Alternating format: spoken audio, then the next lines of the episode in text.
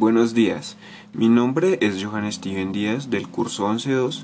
y hoy vengo a exponerles la teoría ondulatoria que fue la que más me llamó la atención. Esta teoría básicamente lo que hace es explicarnos las leyes de la reflexión y la refracción y pues me llama mucho la atención ya que Huygens se plantea la idea de que la luz tiene un movimiento ondulatorio que para ese tiempo por ahora nadie se lo había planteado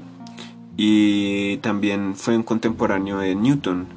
eh, cosa que explicaría que no, no le prestaran mucha atención en ese momento. También postula que para la propagación de la luz es necesario un medio ideal y él nombra ese medio ideal como el éter. El éter pues representaba ya como el vacío o también podría representar a los cuerpos materiales. Otra cosa que llama la atención es que este científico nos dice que las ondas de la luz al entrar al agua disminuirían su velocidad,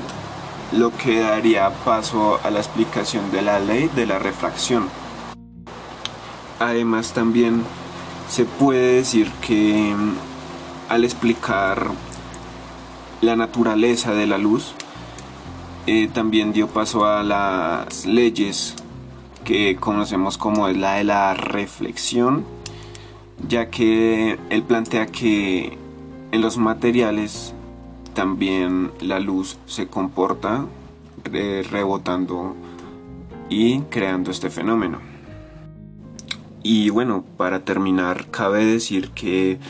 Pasó más de un siglo para que esta teoría fuera tomada en cuenta y se le realizaran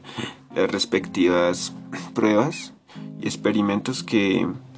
llevan a entender un poco más el contexto de, de las teorías de la luz.